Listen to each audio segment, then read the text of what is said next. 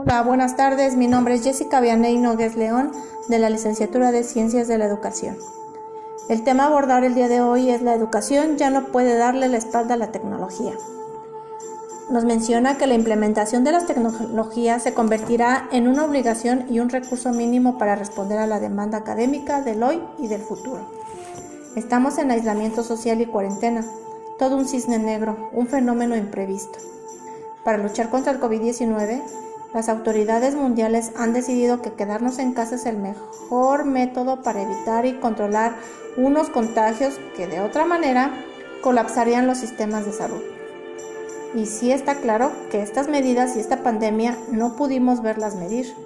Lo que es asombroso es cómo, existiendo tanta tecnología para hacer posible aprender desde casa, gran parte del sector educativo no tuviera implementados por pura eficacia herramientas tecnológicas que, Ahora le harían la enseñanza mucho más fácil. De hecho, el sector educativo es quizá uno de los ámbitos que más se ha visto afectado por la pandemia y en el que también se están dando algunos cambios. La suspensión permanente de las clases en colegios universidades fue el detonante para que el sistema busque alternativas que le permitan a los estudiantes continuar con sus programas educativos de forma remota. Alternativas que, sin haberse visto obligados por las circunstancias, podrían haber usado ya en ocasiones anteriores, como de hecho hacen algunos centros para mandar las tareas a casa. Nos hacemos la pregunta, ¿por qué el sistema educativo, educativo tuvo que esperar a que el mundo estuviera viviendo una situación de salud pública para plantear?